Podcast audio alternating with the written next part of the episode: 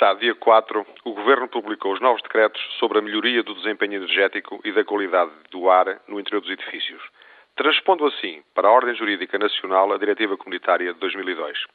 Aquela diretiva obrigou os Estados-membros a implementarem requisitos regulamentares para melhorar as características dos edifícios, reduzir o consumo de energia, garantir a qualidade do ar dos sistemas de climatização e, importante, informar os cidadãos sobre a qualidade térmica das habitações.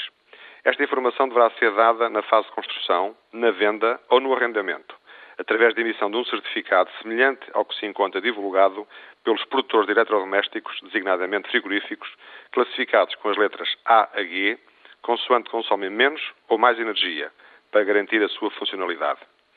Embora os novos decretos entrem em vigor no prazo de 90 dias, a sua efetiva aplicação dependerá de portarias regulamentares, obrigando todos os novos projetos a satisfazer as novas exigências térmicas a partir de 3 de julho próximo.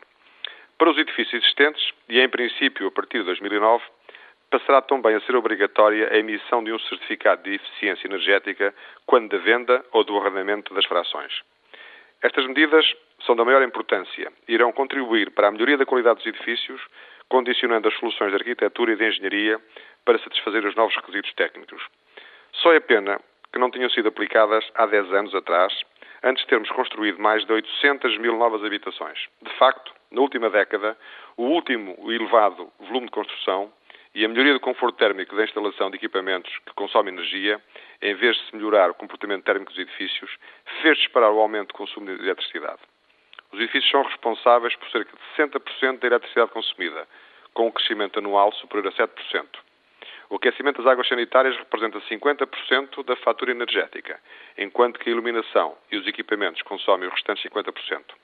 Entendeu o Governo impor a instalação de painéis solares ou outros equipamentos que recorrem a energias renováveis para aquecimento das águas sanitárias, sendo obrigatória para todos os novos edifícios a construir. Portugal é um dos países da Europa em que o sol mais brilha, embora a opção de muitos promotores e projetistas tenha ignorado essa realidade como se fôssemos de um país nórdico. As casas são frias no inverno e quentes no verão, sendo a sua concepção igual, quer se localizem no Minho ou no Algarve, orientadas a norte ou a sul. Deixaram de existir estendais, com o a ser substituído por máquinas de secar roupa. E os centros comerciais passaram a ser a opção de lazer, um abrigo quente no inverno e fresquinho no verão, à custa de energia. O que não conseguiu através do bom senso acabou-se por ser imposto por decreto, obrigando a uma nova racionalidade que gradualmente tem deixado de fazer parte do nosso vocabulário.